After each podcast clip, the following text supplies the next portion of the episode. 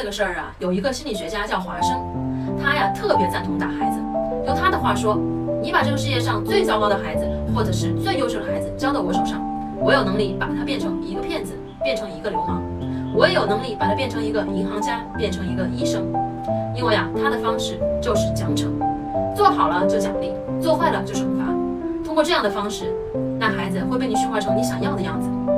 但是用这种方法来驯化孩子的华生，他儿子最后发生了什么呢？他的儿子自杀了。